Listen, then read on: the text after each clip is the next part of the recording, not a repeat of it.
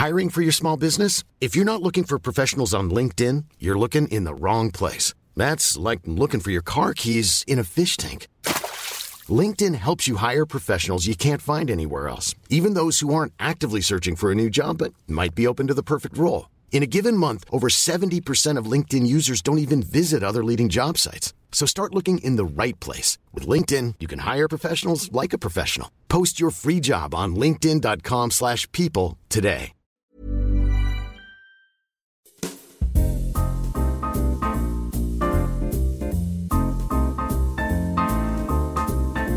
Hola, j'espère que vous allez bien. Aujourd'hui, je vous retrouve pour une nouvelle... Pas du tout. Voilà, je suis très fatiguée et j'ai envie de la laisser. Aujourd'hui, je vous retrouve pour un nouveau podcast sur Simple Caféine. C'est l'avant-dernier. On est actuellement au neuvième épisode. Le dernier épisode de la saison 1 sort la semaine prochaine, comme tous les mercredis à 10h. Waouh, c'est passé vite. C'est passé très très vite et j'ai adoré cette première saison de podcast. D'ailleurs, je vous le rappelle, mais pour ce dernier épisode du podcast, j'ai vraiment envie de réagir à vos histoires, de vous aider, de vous mettre à l'honneur à ce podcast-là. Donc venez, on reprend toutes les problématiques du début du podcast, la séparation, la peur de l'échec. Parlez-moi de vous, dites-moi vos problématiques ou dites-moi que tout va bien ou donnez des conseils. J'ai trop hâte de vous lire. Et cette semaine, j'ai envie de vous parler d'un sujet euh, un peu différent de ce dont je parle d'habitude, mais en fait que j'ai tout autant envie d'aborder dans mes podcasts et je me suis dit que c'était le bon moment. Surtout parce que ça fait intégralement partie de ma vie et que j'en ai jamais parlé ici. Bon, j'en consomme un peu moins en ce moment, mais j'en ai consommé ces dernières années énormément.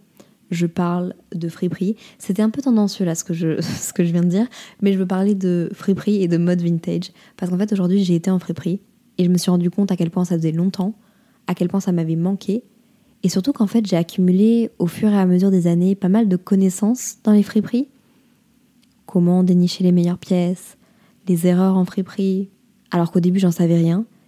Et puis j'en ai consommé à Montréal, dans d'autres pays, à Bruxelles.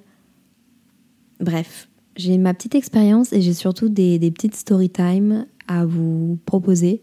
Parce que je pense que ma première friperie, je l'ai faite quand j'avais 14-15 ans. Pas pour les mêmes raisons qu'aujourd'hui. Et je pense que c'est intéressant de spill de tea à, à ce propos. Et peut-être que vous allez vous reconnaître. By the way, j'attends un nouveau micro pour mon podcast et j'espère que cette qualité aura pas été trop mauvaise. Mon ordinateur a pas arrêté de souffler derrière. Le micro a crépité pendant des minutes et des minutes et j'ai dû recommencer. En tout cas, je kiffe vraiment faire ces podcasts et je les fais euh, quoi qu'il arrive avec le cœur. Donc j'espère que vous en tiendrez pas trop trop rigueur. Je vous laisse avec la suite de cet épisode, de cet avant-dernier épisode. Venez, on commence par le commencement.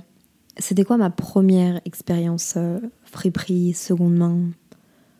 Ma première je me fais une interview à moi-même, c'est un peu gênant, mais ma première expérience friperie seconde main, je pense que c'était vers euh, ouais, 14-15 ans à Bruxelles. Je me souviens dans le centre de Bruxelles, une friperie que je ne fréquente absolument plus maintenant parce que je trouve qu'ils ont abusé dans les prix et puis même euh, dans les vêtements en général qui vendent. Genre, ils, peuvent faire passer du Shein comme si de rien n'était, donc ça m'agace. Pour un magasin vintage, friperie de seconde main, c'est un peu abusé. Donc c'était chez Épisode et je me souviens y avoir été même plusieurs fois avec Inès, d'avoir trouvé des chouettes chemises et puis surtout mon premier jeans Levi's 501. Bon, le prix était abusé, je pense que c'était genre 40 euros.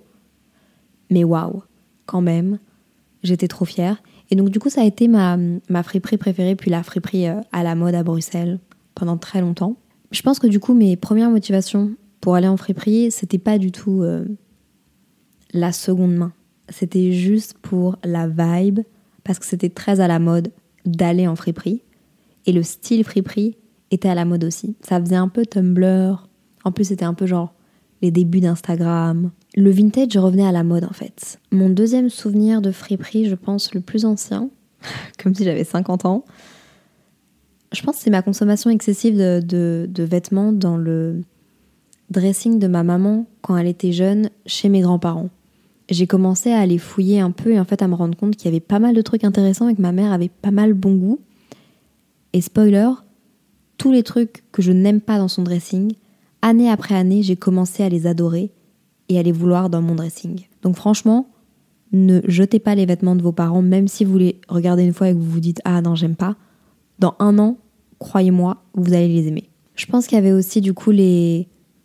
Il y avait une grande mode de tout ce qui était pull oversize et juste en, en général les, gros pulls un peu genre boyfriend. Bah moi, c'était ceux de, de mon grand-père que je prenais. Et honnêtement, les pulls en laine vintage, c'est les meilleurs. Ils ont justement ce côté hyper oversize euh, qu'on cherche, ce côté un peu vieux qu'on cherche aussi.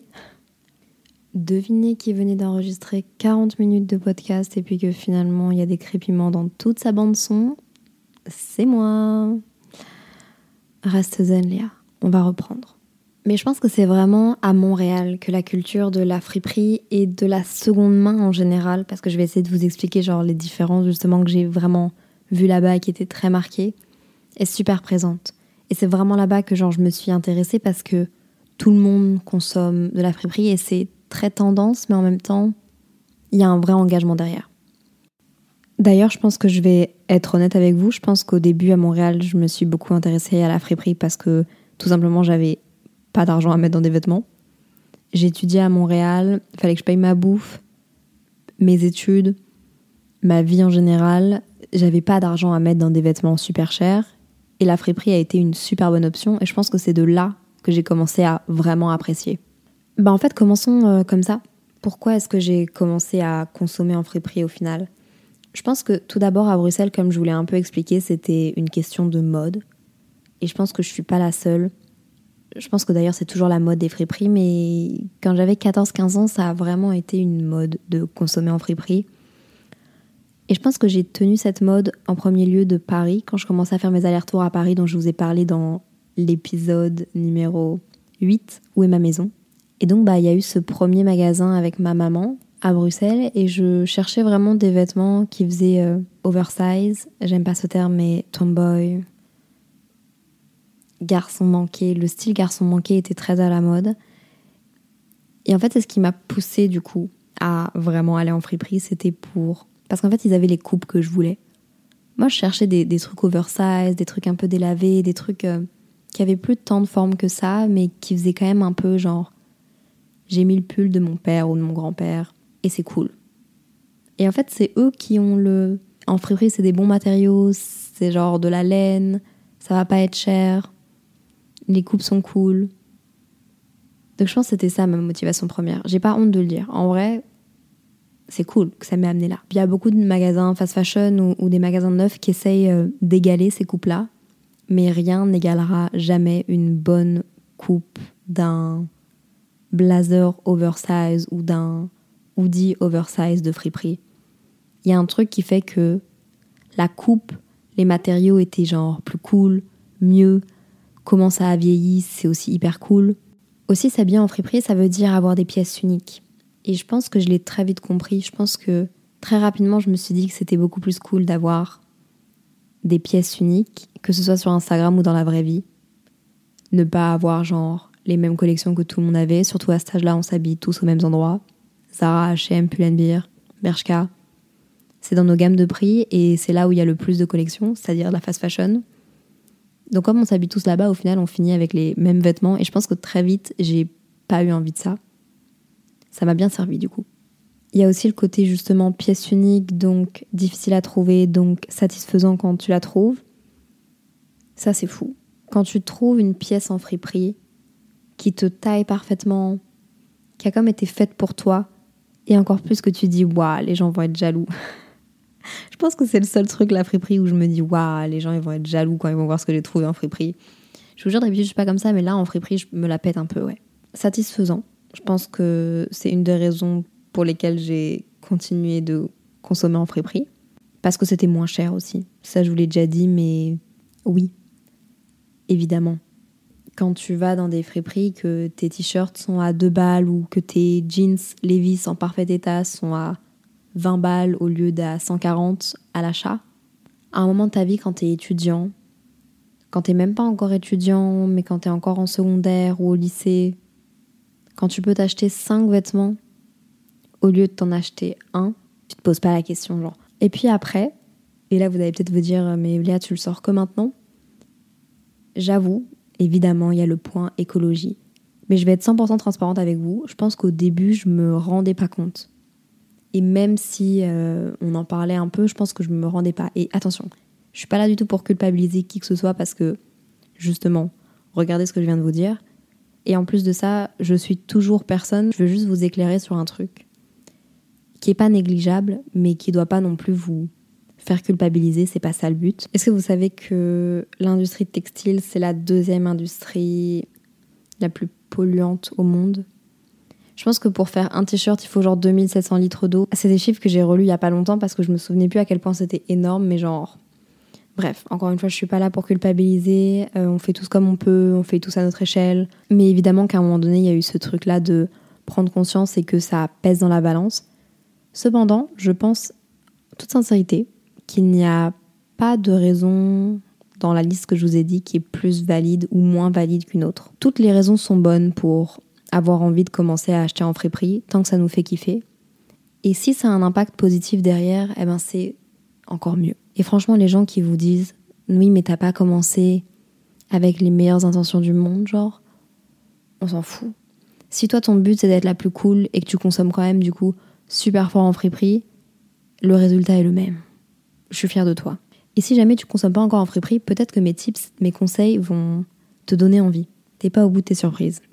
Et puis là, je vous vois venir. Et en vrai, c'est, j'espère que certaines personnes se disent ça parce que je vais pouvoir amener une, nouvelle story time et donc du coup, c'est cool. Vous allez peut-être me dire, mais attends, Léa, comment ça, c'est pas cher les friperies? Enfin, moi, je vais dans des friperies, euh, mon t-shirt qui me coûte 20 balles, euh, je peux en avoir un à 8 chez H&M ou chez Zara, genre je ne comprends pas pourquoi. Je vous jure, j'ai une explication. Et je pense que les adeptes de friperie savent tout ça, mais quand je l'ai compris,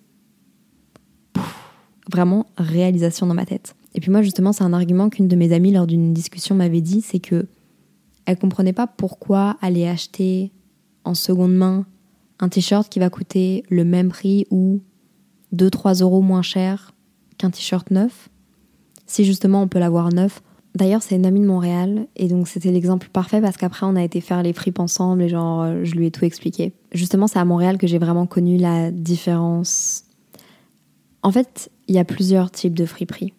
Et c'est un truc qu'il faut vraiment genre comprendre. Déjà, vous avez déjà dû le voir, mais il y a des friperies de luxe euh, où les pièces peuvent être à plus de 100 euros, même plus de 1000 euros. C'est du vintage, mais qui ne perd pas de sa valeur, ou bien tu payes pour la marque. Et puis il y a des magasins vintage. Et puis en fait, il y a des magasins de seconde main, friperies basés sur les dons, les vrais friperies. Je pense que certains vont plus aimer les magasins seconde main, friperie, basés sur les dons, et puis d'autres vont beaucoup plus aimer les magasins vintage. Je vais m'expliquer. J'ai vraiment compris la différence au Québec parce que les différences sont très très marquées. Mais en gros, en France, vous connaissez sûrement Emmaüs. En Belgique, vous connaissez sûrement les petits riens. Au Québec, Renaissance, Village des valeurs. En fait, ces magasins de seconde main là, c'est tous des magasins qui ont un truc en commun, c'est que tout ce qu'ils reçoivent en magasin, c'est basé sur les dons. C'est pour ça aussi qu'on dit de ne pas jeter les vêtements et de tout le temps leur donner une seconde vie, parce que quand tu vas porter tes vêtements dans ces centres, quand tu vas porter tes vêtements dans des bennes, quand tu donnes tes vêtements, c'est là que ça va. Tu peux d'ailleurs directement aller choisir où les porter, euh, etc. En gros, ces magasins-là fonctionnent exclusivement sur les dons. C'est-à-dire que si on leur donne pas de vêtements, ils ne tournent pas. On leur donne des vêtements gratuitement et eux, ils les mettent en vente. À la base, je pense que ces boutiques, elles sont vraiment là pour euh, en but social, pour donner accès aux vêtements euh, à tout le monde. Mais c'est aussi des associations en elles-mêmes. Souvent, si vous avez des espèces de, magasins comme ça dans vos quartiers où vous pouvez genre donner dans des bennes, souvent les gens qui travaillent là, en tout cas au Québec, c'était comme ça, c'était des bénévoles. Donc souvent en plus des personnes âgées. Et souvent ces magasins-là, les petits riens, Emmaüs, Renaissance, Village des Valeurs, non pas cette boutique-là, mais en général, c'est des associations. Et tous leurs bénéfices sont reversés à des œuvres sociales. Ça peut être pour la réinsertion, ça peut être euh, pour lutter contre la pauvreté, ça peut être... Bref, ça a vraiment un but associatif, genre c'est des ASBL. Et puis après, il y a le deuxième type de friperie magasin seconde main, d'après moi. Bon, Il y a certainement beaucoup de choses, mais moi je vous parle de ce dont je parle et de ce dont je suis sûre. Les magasins qui sont, je dirais, plus vintage. Et ces magasins-là, c'est souvent les magasins dans lesquels on entre et on se dit, mais attends, c'est de la seconde main et genre ça coûte super cher. Et on est un peu genre choqué et un peu déçu en même temps. Mais je vais vous expliquer. Et je pense que pour illustrer ce type de magasin-là, j'ai un exemple en tête.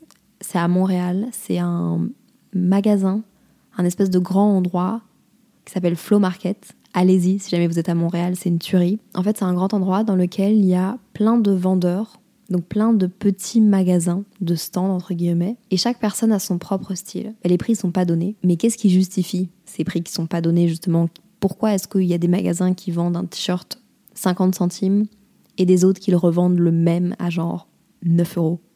Les vendeurs, comme je vous disais par exemple au Flow Market, qu'est-ce qu'ils vont faire? C'est qu'ils vont aller sélectionner les vêtements. Donc en fait, les vêtements que vous voyez dans leur stand, c'est eux qui ont été les dénichés. Et pourquoi est-ce que les prix sont plus élevés? C'est parce que vous payez le fait qu'ils ont passé du temps pour essayer de trouver les meilleurs vêtements qui correspondent à l'ADN de leur marque, du nom de leur magasin, de ce qu'ils aiment vendre. Et donc en fait, vous payez comme un espèce de personnage shopper. Si vous aimez l'identité du vendeur chez Flow Market, lui, elle, elle, toutes les semaines, va aller chercher les meilleures pièces pour vous. Enfin, pour vous, pour sa boutique. Et donc, peut-être que genre, vous êtes en train de vous dire Ah Parce que, enfin, moi, c'est la réaction que j'ai eue la première fois que j'ai compris ça. Je comprenais pas pourquoi il y avait une différence aussi énorme dans certains magasins. Et puis pourquoi est-ce que dans d'autres magasins qu'on appelle aussi par le même nom Friperie, c'est genre quatre fois le prix?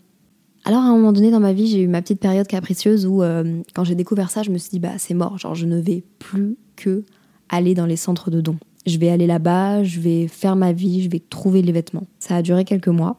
Et puis en fait, je me suis rendu compte que les personnes des magasins vintage, donc qui faisaient des présélections, donc les, les, magasins vintage dans lesquels les prix sont plus élevés, en fait, je me suis rendu compte qu'ils faisaient un travail de malade. Je me suis rendu compte que c'était un truc de ouf, tout ce qu'ils faisaient. Parce que ces personnes-là ont le talent d'aller dénicher des pièces qui correspondent à l'ADN de leur marque, ou alors parce qu'ils ont un certain univers dans leur boutique, vous avez vraiment envie, genre, d'acheter une pièce et vous la visualisez mieux dans ce style-là, qui est le vôtre, dans la boutique. Je sais pas si ce que je dis fait du sens, mais pour moi, oui.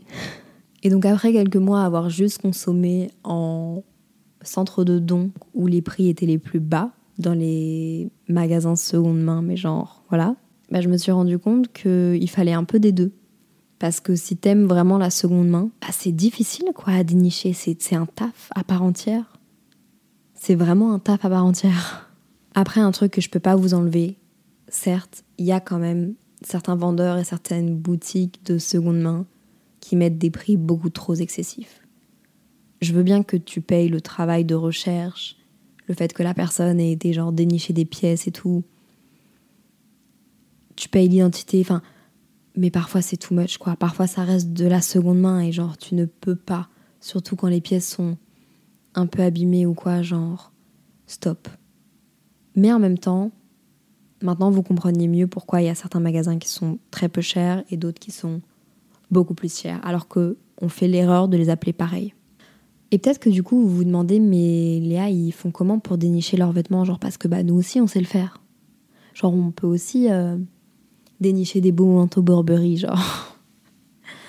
je suis pas vendeuse, donc je vais, ce que je vous dis, je suis pas extrêmement sûre, mais je sais un peu comment ça fonctionne. Les personnes qui tiennent des magasins vintage, ils ont des contacts et ils ont une possibilité d'aller dans des espèces de grands entrepôts où il y a beaucoup de vêtements, genre un peu mis sous vide dans des sacs plastiques, et ils ont la possibilité de demander à genre ouvrir ces sacs plastiques et aller dénicher leurs pièces préférées.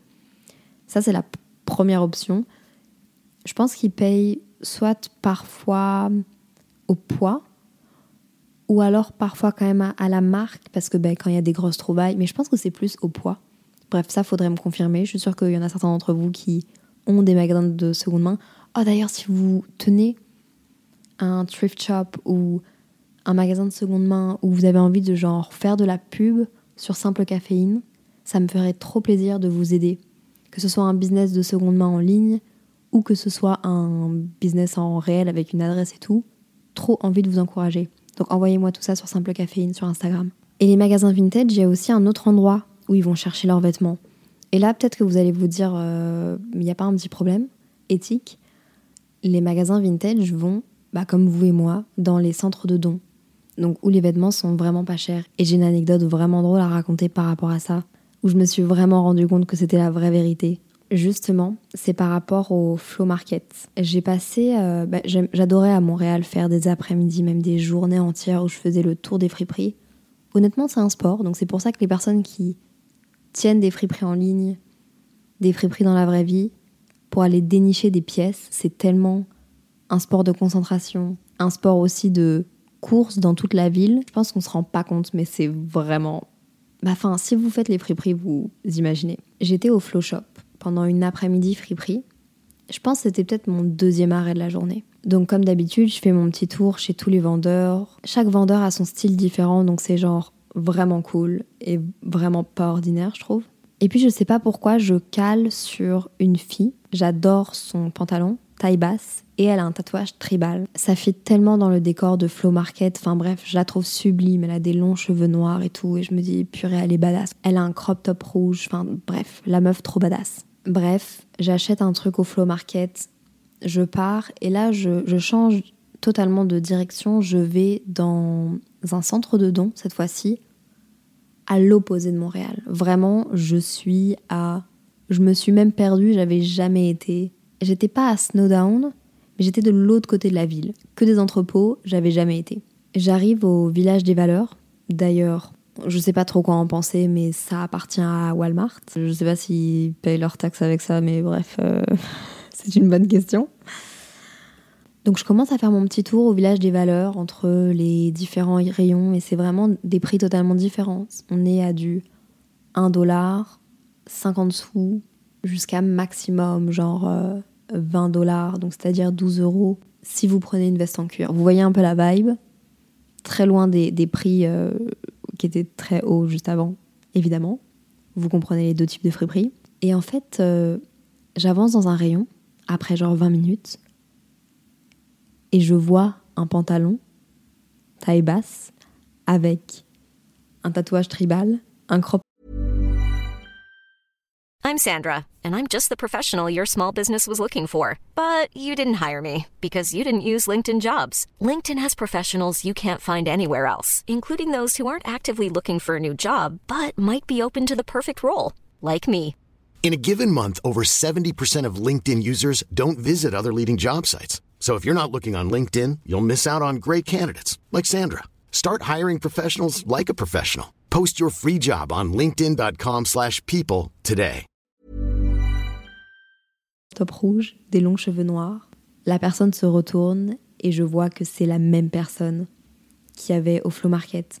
Sauf qu'au Flow Market, en fait, c'était une vendeuse et je pense qu'elle avait terminé sa journée comme toutes les personnes qui ont une friperie et qui tiennent une friperie en allant faire les friperies justement, dans ce centre de dons. Et elle était en train de sélectionner plein de pièces pour aller les remettre au flow market. Évidemment, en faisant x4, x5, x8 le prix, quoi. Peut-être que vous allez être choqué, mais d'un autre côté, bah, c'est son taf. En soi, elle, elle est en train de sélectionner les meilleurs vêtements. Qu'entre vous et moi, on n'aurait certainement pas vu, parce qu'on n'a juste pas l'œil. Ces personnes-là ont l'œil de voir un vêtement et de le voir dans leur boutique et de dire ok ça fit totalement, ça va se vendre. Nous on voit ce genre de vêtements, on se dit ah c'est pas beau, c'est pas beau du tout. Bref, ce jour-là, je me souviens, je l'ai dépassé dans le rayon. J'ai trouvé un t-shirt Dolce Gabbana noir et blanc que j'adore, qui était parfaitement à ma taille. Elle aurait pu le prendre. Et je me suis toujours dit, en plus il était à 1 dollar, et je me suis toujours dit dans ma tête, à tous les coups, il aurait fini au flow market. Et là, c'est moi qui l'ai eu. C'était ma petite anecdote. Est-ce que ça vous choque? Est-ce que ça vous choque pas? Là, peut-être que certains d'entre vous sont en train de se dire et de se poser une question que moi je me suis posée et j'ai déjà, j'en ai déjà pas mal parlé avec pas mal de personnes. Pourquoi consommer dans des centres de dons Enfin, plutôt, est-ce que les centres de dons, justement, les centres qui sont basés sur des dons et où les vêtements sont vraiment pas chers, est-ce qu'il faudrait pas laisser ces lieux aux gens qui sont dans le besoin, aux gens qui ont vraiment besoin d'avoir des vêtements à ce prix-là?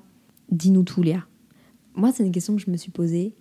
J'en ai pas mal parlé avec mes amis. En fait, la réponse, c'est au contraire, on m'a toujours dit et on m'a de ce que j'ai toujours lu, il faut absolument continuer de consommer dans ces centres de dons. Parce qu'en fait, souvent, ces friperies-là, comme je vous l'ai dit, ce sont des associations. Parfois même, il y a des gens qui y travaillent et qui sont 100% bénévoles.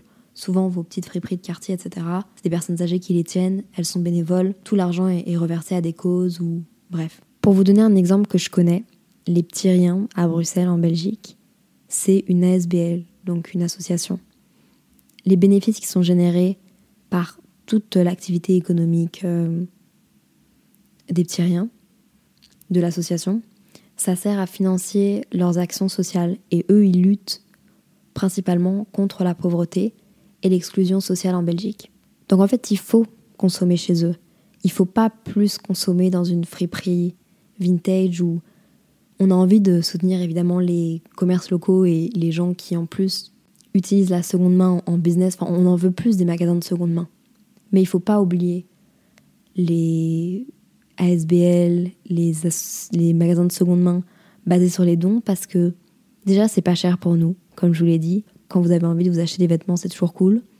Et en plus de ça, ça a vraiment un but social. Je suis pas experte non plus dans les friperies, mais j'ai quelques petites connaissances qui m'ont fait plaisir, dont je suis fière et que j'ai vraiment envie de partager parce que je pense que ça pourrait vraiment genre changer votre vision des magasins de seconde main et consommer dans les magasins de seconde main avec genre un peu plus euh, de façon un peu plus éclairée. Est-ce qu'on se ferait pas une petite liste des erreurs que j'ai déjà faites en friperie et que j'essaye maintenant de ne plus faire parce que justement après plusieurs années à consommer en friperie, je sais les erreurs que j'ai genre fait de façon trop souvent.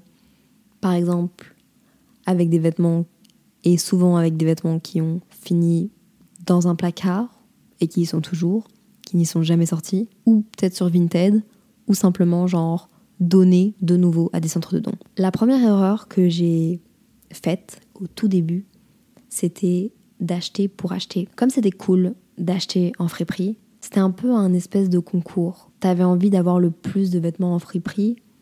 T'avais même envie, quand t'en parlais avec tes potes, de dire Ah, mais moi, je, je trouve plein de choses, genre. Alors qu'au final, tu faisais juste acheter. Tu vois ce que je veux dire? Ça sert à rien d'acheter 10 pièces. Encore moins si t'en as pas besoin. Et surtout que parmi ces 10 pièces, au final, il y en a peut-être que deux que tu vas mettre et que tu vas vraiment aimer parce que sortis de leur contexte de friperie, essaye de les associer avec tes vêtements d'habitude, tu vas pas kiffer du tout. Donc premièrement, en fait, quand tu vas en friperie, pars pas avec un objectif de X vêtements à ramener. Dis-toi vraiment, j'achète si je trouve quelque chose de cool. Parfois c'est frustrant. Franchement, je dis pas le contraire parce que quand on trouve rien, la deuxième erreur que j'ai faite, et ça c'était beaucoup plus quand j'étais jeune, mais je la fais encore un peu maintenant, acheter parce que c'est une marque. Au début, franchement, on va pas se mentir, dites-moi que je suis pas la seule. Au début, quand on allait en friperie, on voulait du Nike, du Adidas, on voulait ces marques-là, du Tommy Hilfiger. Euh... Avouez, dites-moi que je suis pas la seule. Au début, acheté que parce que c'était des marques. Et je pense que maintenant, je fais encore un peu l'erreur dans le sens où je vais regarder les étiquettes et si jamais je vois que c'est une marque un peu cool, genre là aujourd'hui, j'ai acheté un sac Pierre Cardin à 30 euros au petit rien.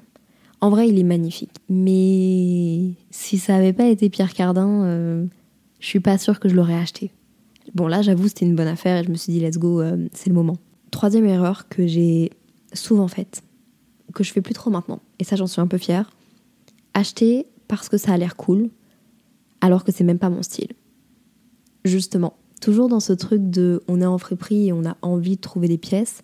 Parfois, on voit des pièces qui sont cool, mais même neuves, genre, on les aurait pas achetées parce que c'est pas notre style. Mais là, comme on trouve une pièce qui est cool, et que c'est pas souvent qu'on trouve des cool pièces en friperie, par exemple en centre de don, on l'achète. Mais tu l'achètes et au final, genre, ça reste dans ton placard. Il n'y a même pas aucune satisfaction. Tu vas même pas pouvoir, genre, la sortir pour la montrer à des potes. Ça va juste rester dans ton placard. La quatrième erreur que j'ai faite très souvent et que ça. En vrai, ça fait pas longtemps que je la fais plus parce que j'ai mis du temps à me la rentrer dans la tête et je pense que je serais vraiment capable de continuer de la faire en fait. C'est acheter toujours les mêmes articles. Donc déjà tu les mets pas. Multiplier les achats. Genre les vestes en jeans de friperie ou les vestes en cuir de friperie. Les manteaux de friperie sont magnifiques. Mais au final, c'est quasiment les mêmes. Genre, ok, avoir deux manteaux en cuir, genre une longue veste et un espèce de bomber en cuir, c'est cool. Mais avoir quatre vestes en cuir, quatre vestes en jean de friperie, en vrai, ça vaut pas la peine. Tu vois ce que je veux dire? Ça te fait juste, encore une fois, genre multiplier tes trucs, bon. Ou alors t'en achètes une, puis du coup de l'autre tu la revends. Mais enfin, vous voyez ce que je veux dire? En fait, pendant toute une période, moi, quand j'allais en friperie, et je pense que je le fais encore maintenant, je me dirigeais toujours vers les mêmes articles. Et évidemment, je trouvais toujours qu'ils me plaisaient parce que c'est mon style d'article que j'aimais le plus. Les vestes en cuir, ou les vestes en jeans, ou les manteaux. Mais bon, au final, j'en ai pas besoin. Et je les mets même pas. C'est juste, je suis satisfaite d'en avoir trouvé une de plus qui est belle et qui est en bon état. Ma cinquième erreur, et ça en vrai, oui, je l'ai faite, j'avoue. L'erreur d'acheter les mêmes vêtements que tu peux trouver dans le dressing de ton père, de ton grand-père, de ton oncle, bref, de quelqu'un de ta famille. Ça vaut la peine de checker les dressings de vos grands-parents, vos dressings familiaux parce que ils ont des belles pièces qu'ils ne mettent plus, qui sont dans le même placard depuis 20 ans, leur placard de jeunesse. Et puis toi, du coup, tu pourras avoir ça for free. Et puis à la place de ça, enfin, je dis tu, mais en vrai, je parle de moi, je parle de Léa. Et puis du coup, bah, la petite Léa, elle a été acheter la même chose en friperie. Mais c'est aussi, en vrai, je comprends parce que le fait d'acheter plusieurs fois les mêmes choses, de multiplier ses achats les mêmes, genre les chemises par exemple, ou de multiplier, euh, ou d'acheter les trucs que vous pouvez trouver chez vous, au final, moi je le comprends totalement parce que c'est quand même une satisfaction d'avoir trouvé quelque chose en friperie. Même si tu l'as déjà chez toi, ou c'est dans le placard de genre quelqu'un de ta famille, tu l'as trouvé toi-même en friperie, et ça reste un achat dont tu es content. Maintenant que j'ai parlé des erreurs, de mes erreurs que j'ai commises en friperie et que j'espère qu'en vrai vous vous allez pas recommettre parce que c'est un peu nul. Euh, au final, ça te fait quand même perdre de l'argent. Bon, ça donne quand même de la satisfaction et de l'expérience. Mais ouais, voilà. Maintenant, j'ai envie de vous donner mes tips de friperie. Genre, c'est bien de râler sur ce que j'ai raté, mais avec tout ça, j'ai appris des choses et je peux vous les apprendre à mon tour. D'ailleurs, venez, on se partage nos tips de friperie sur Simple Caféine. Je sais qu'on a un peu la flemme de partager les tips parce que ça veut dire que potentiellement des gens vont faire plus de trouvailles que nous en friperie. Mais en vrai, venez, on est cool, on est bienveillant et on se partage nos tips. Comme ça, je pourrais vous faire plus de hauls sur YouTube friperie. Je rigole. Premièrement, en arrivant dans une friperie, je te conseille de survoler du regard l'espace, genre le grand espace du magasin, dans le but de comprendre comment sont classées, sont rangées les choses. Est-ce que c'est par prix? Est-ce que c'est par genre? D'ailleurs, on va en reparler après. Est-ce que c'est par modèle? Est-ce que c'est par couleur? Est-ce que c'est par saison? Est-ce que c'est par âge? Ça vaut la peine parce que ça va déjà te donner une indication de comment tu vas chercher. Si tu cherches des pièces en particulier, si tu cherches un style en particulier, ça peut déjà te donner des bonnes indications. Un autre tips en friperie que j'ai appris après coup mais qui vaut vraiment la peine de faire, si t'aimes spécifiquement une friperie, mais que t'as l'impression de passer après tout le monde et que à chaque fois tout le monde trouve des trucs, sauf toi, tu peux demander aux gens qui travaillent comment ils font leur réassort de vêtements.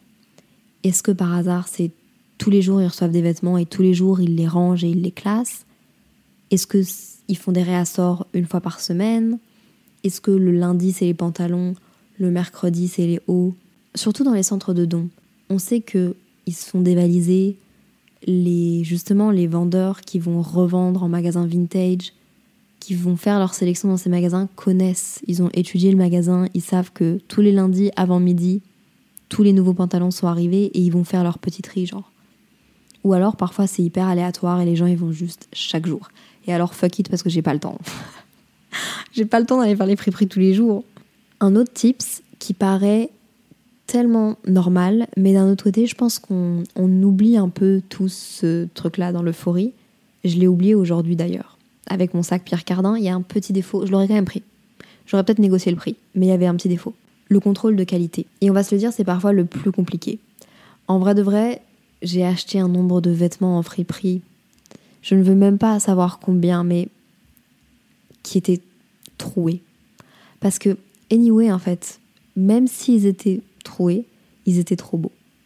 Soit je ne le voyais pas, et je le voyais après coup en arrivant chez moi, en le réessayant une deuxième fois, sans les papillons dans le ventre et sans l'euphorie du magasin. Ou alors, Je savais qu'il y avait un trou, mais je me disais, c'est pas grave, je le, je le ferai recoudre. Je mettrai un petit truc, ça va être mimi, je vais genre le custom. Je ne l'ai jamais fait. Je me disais que de toute façon, je m'en foutais, il était trop beau. Et honnêtement, combien de fois je les ai portés, ceux qui avaient des trous? Zéro fois. Donc s'il vous plaît, réfléchissez deux fois quand il y a un trou sur vos vêtements. Faites pas les menteurs, vous n'allez pas les porter. Un tip qui me tient beaucoup à cœur, si vous voulez des pièces oversize, allez en friperie. Je vous en ai déjà parlé un peu au début, mais c'est la vibe. C'est la vibe du vieux. C'est Enfin, je parle pas de la personne, hein, je parle du, vieux, des vieux trucs en général. Il y a beaucoup d'oversize. Il reste beaucoup d'oversize. C'est très difficile de trouver sa taille. En parlant de ça, les pièces bien centrées, je pense que c'est les plus difficiles à trouver. Faut pas oublier qu'en fait les magasins de seconde main, de base, c'est des justement des vêtements qui ont déjà été portés plusieurs fois par plusieurs générations. Donc évidemment qu'ils ont perdu en forme. Donc si vous aimez les coupes oversize, si vous aimez les trucs qui sont un peu genre déstructurés, qui ont vraiment genre été usés entre guillemets, mais genre dans la forme, c'est une vibe. Moi j'adore. Allez-y. Pour des vêtements qui sont bien centrés, je vous conseille pas d'aller dans des centres de dons, mais justement dans des magasins vintage où les pièces ont été resélectionnées. Parce que souvent ces pièces-là, on vérifie qu'il n'y ait pas de défaut, elles paraissent vraiment neuves. Pourtant, elles ont passé genre 4 générations et genre la coupe est encore vraiment belle. Un autre tips que je donnerais à toutes mes copines, à tous mes amis et donc à vous, c'est de bien définir son style. Bon, on est tous en recherche et ça fait grave plaisir de tester des nouveaux styles et genre de, de tester des nouvelles pièces, mais je pense que ça vaut la peine de se souvenir des vêtements qu'on a dans notre garde-robe et qu'on met le plus avant d'aller en friperie ou pendant notre session friperie c'est facile de se dire que genre tout passe, que genre ce que t'achètes, ah mais c'est trop beau, ah mais ça je l'ai vu sur la meuf la dernière fois sur Instagram ou genre sur TikTok et trop beau la coupe, que ça taille, mais qu'au final genre si c'est pas ton style, si tu portes pas du tout ce genre de choses et que t'as même pas envie de porter mais juste que tu trouves ça genre cool sur quelqu'un d'autre et t'aimes la vibe, tu ne vas jamais le porter. Et je pense que pire encore, ça va vous saouler des friperies et vous dégoûter des friperies parce que vous allez accumuler un nombre de trucs chez vous que vous allez vous demander genre mais pourquoi est-ce que je les ai achetés? La vibe était là en friperie. Je l'ai vu sur des meufs sur Instagram, mais purée, c'est pas beau, genre ça me va pas. Je pense que ça va grave vous dégoûter des friperies parce que vous, aurez l'impression de genre au final rien trouver. Je sais vraiment, je le sais, au début on veut tout prendre, on veut tout prendre ce qui est portable parce que genre c'est satisfaisant comme je l'ai déjà dit, mais laissez-les aux autres. En vrai, ça c'est un truc en friperie qui est difficile, se dire qu'on va laisser quelque chose qui coule qui est réglo à quelqu'un d'autre. Mais si vous ne le mettez pas, ça sert à rien de l'avoir. Vous allez même peut-être pas prendre le temps de le revendre parce que ça va vous prendre plus de temps et d'énergie de le revendre pour quasiment pas plus d'argent que de pas l'avoir acheté. Autre tips, si vous doutez, vous allez regretter. Un doute, pas de doute. Apprendre avec des pincettes évidemment parce que enfin faut se faire kiffer aussi et si vous avez envie de tester encore une fois euh, faites-le mais 8 fois sur 10, si j'avais un doute par rapport au, style ou au fait que j'aimais ou que j'aimais pas, au final, je vais pas le porter. Je le sais d'avance. Autre tips, je pense que ça, c'est la base et j'aurais peut-être dû le dire dans les premiers tips, mais ne vous fiez pas au genre et aux catégories. Je vous ai dit justement, quand vous arrivez dans un magasin de seconde main, vintage ou peu importe, regardez les catégories, mais ne vous fiez pas au genre et aux catégories. Personnellement, mes meilleures trouvailles, sont sûrement dans la catégorie qu'ils appellent hommes et chez les enfants. Genre les t-shirts, euh, les vestes en cuir, les manteaux en général, les accessoires. Je me dirige plus facilement là-bas. Je trouve ça plus cool, ça me correspond plus, c'est plus facile. Et puis dernier tips, mes incontournables en friperie. Ouvrez bien vos oreilles. Je vous livre mes secrets. Mes incontournables en friperie, je pense que premièrement, c'est les jeans. En fait, tout ce qui est en jeans. Les pantalons, les shorts, les jupes, les vestes en jeans. Et les jeans en général, plus particulièrement les Levi's. C'est des coupes qui, j'ai l'impression, ne se déstructurent pas. Le Levi's 501, il est pépite, en friperie encore plus. Donc je pense que premièrement, c'est mes premiers incontournables en friperie. Ensuite, il y a les vestes en général. Et ça, justement, c'est les, les achats multiples que je fais en copie. Les vestes en général en cuir, je les trouve magnifiques en friperie. Je trouve que ça fait toujours ce petit côté edgy, que ce soit oversize, cintré, ça passe toujours quoi. Puis le cuir, c'est une matière qui, déjà, il faut l'acheter en seconde main. Je vous encourage vraiment à l'acheter en seconde main et, et à pas l'acheter neuve. Mais c'est un truc qui, plus ça vieillit, plus c'est beau. Pareil pour le jeans.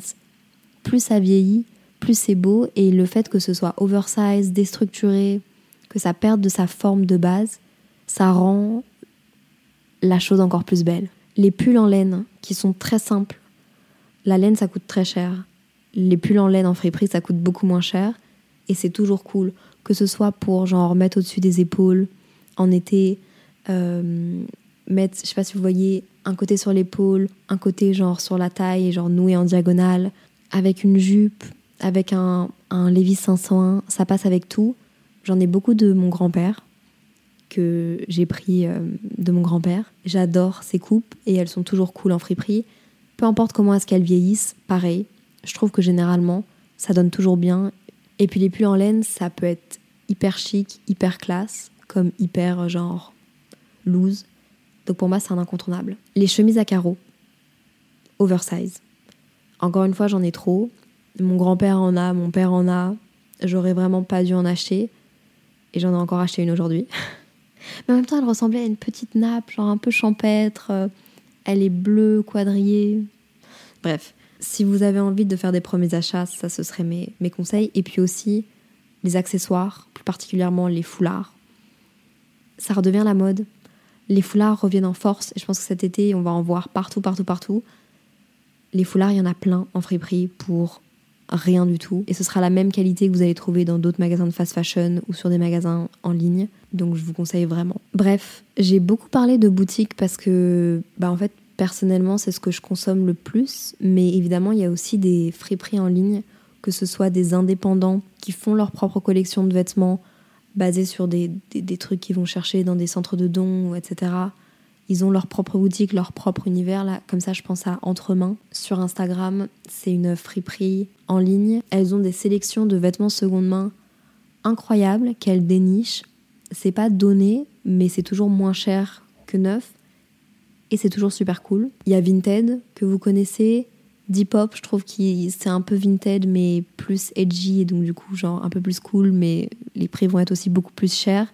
Je pense que la sélection de vendeurs encore est pas la même, et donc ils se permettent de toujours augmenter les prix. Et puis sinon, il y a Vestiaire Collective, il y a des grands sites comme ça qui, si vous cherchez des trucs de luxe, ont des systèmes de vérification aussi pour pas vous faire entuber, euh, surtout quand vous dépensez plusieurs centaines d'euros. Parce que j'en ai pas parlé, mais évidemment, il y a les friperies de luxe aussi, dans la vraie vie, comme en ligne. D'ailleurs, rien à voir, parce que ça, je devrais pas en parler ici, mais j'ai envie de faire une vidéo YouTube où je commande des vêtements sur Vinted. Je les ouvre avec vous et puis on regarde un peu euh, qu'est-ce que ça donne et je fais un haul 100% seconde main. Qu'est-ce que vous en pensez? J'ai vraiment envie de faire ça. Ça fait quelques semaines que ça me travaille.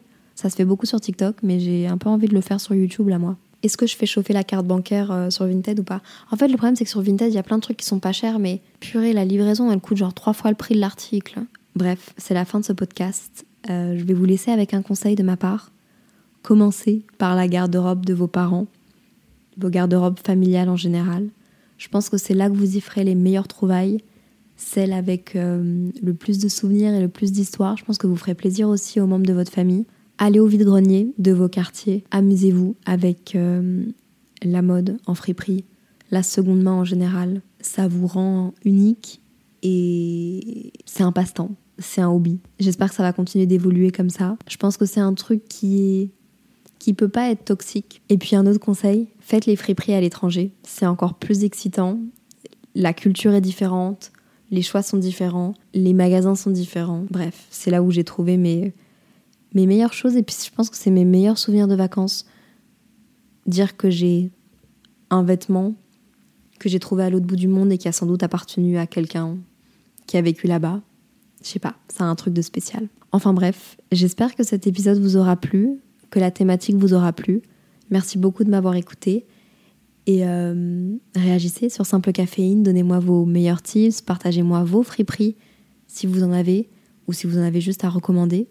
Moi, je vais essayer de compléter mes guides au fur et à mesure sur Instagram, sur mon compte perso Léa JPLF. Et puis on se retrouve la semaine prochaine pour le dernier épisode, l'épisode numéro 10.